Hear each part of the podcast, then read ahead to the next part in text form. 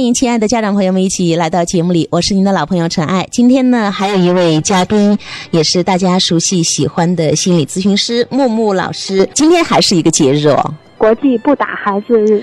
对，国际不打小孩日，就是希望通过国际不打小孩日，家长能够放下手中的棍棒，同样也能够放下心中的棍棒。这个呢，是由美国一个反体罚组织，他们是在。一九九八年发起的，就是通过这样的一个节日啊，提倡反对体罚儿童的人权观念。当然，对于素有“棍棒底下出孝子”啊，我们的这样的一些育儿的观点来说呢，在这样的一个日子，我们就更需要向棍棒教育说不。今天我们会听到一些音频，也会聊到一些新闻，希望家长们都能够明白一点：打骂孩子、体罚孩子是下下策，是我们没有办法、无能的一种表现。木木老师，您觉得呢？我们想想，为什么我们只能用打骂的方式来面对我们的孩子了？是不是在那一刻，我们已经没有了其他更好的方式，所以我们无能为力，才能这么对他们？这个节目呢，也希望朋友们跟我们互动一下，就是在你的成长过程当中。你的爸爸妈妈打你最厉害的，有没有一些记忆深刻的事情，或者到现在你都忘不了的？觉得那个东西一直在心里，不管你现在成为爸爸妈妈也好，但是那个被打的恐惧依然还在。还有你现在打过孩子吗？是怎么打的？用的是什么工具啊？都可以跟我们一起来互动。下面的时间呢，我们会听到一段音频，里面有孩子们在聊挨打的一些个情况，也有爸爸妈妈们谈我们打孩子的一些心得体会。写作业不认真的时候，他就会打我。这样，我打球去了，然后他爸爸就打我，给我抱起来，然后用这个这样割肋骨。在我妈妈把我关到小黑屋里了以后，把我给关吐了。没有话，就上来第一路就我爸爸啪拍。我爸爸就是用那个手插我嘴，死活不去幼儿园了，然后一去就哭，就跟这儿拧啊，就就开车路上的时候。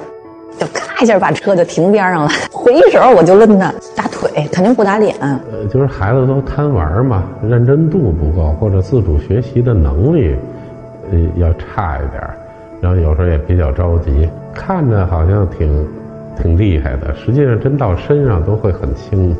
外手别这样来一下就行。因为我们家孩子嘛，从小特别爱哭，他一哭起就没完没了。我要是不把他关屋去。孩子也是一直在闹脾气，然后我呢这火也压不住的，互相都冷静一下嘛。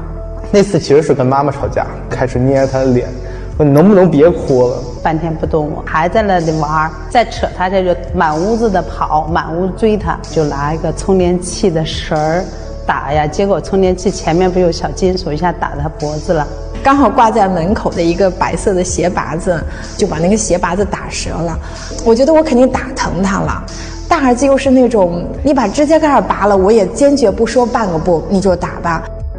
因为我知道我是错了，爸爸妈妈才打我。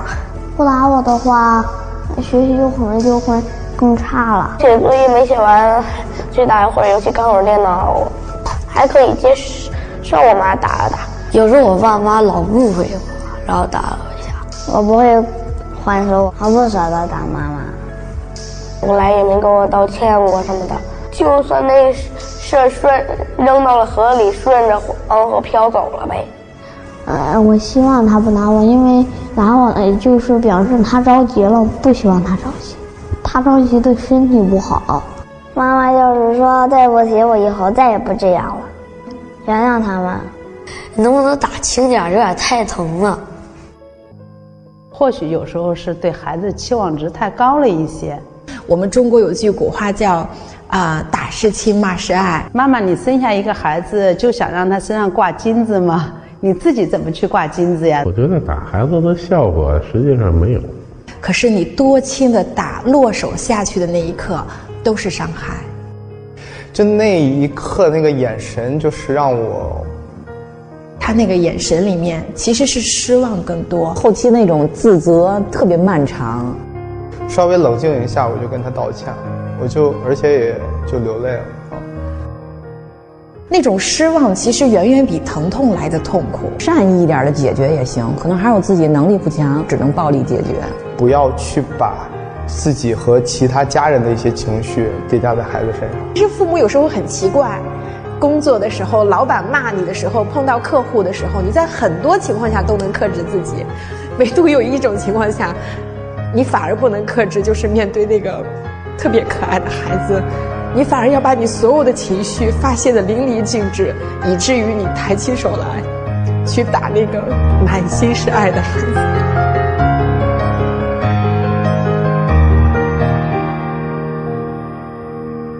这段音频你记住了一些什么样的内容吗？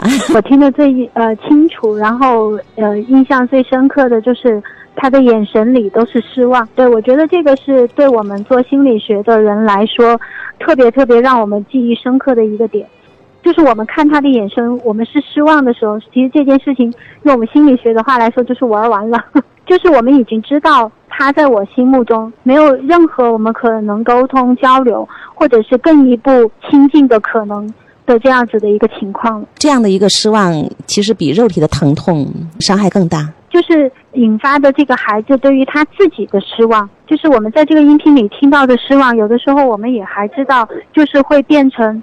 这个孩子对父母的失望，不管是父母对孩子失望，还是孩子对父母失望，不管怎么样，传递的一个感受就是玩完了。对，就是对我们关系已经到最低谷了，已经到最呃我们最不想看到的那个关系的程度了。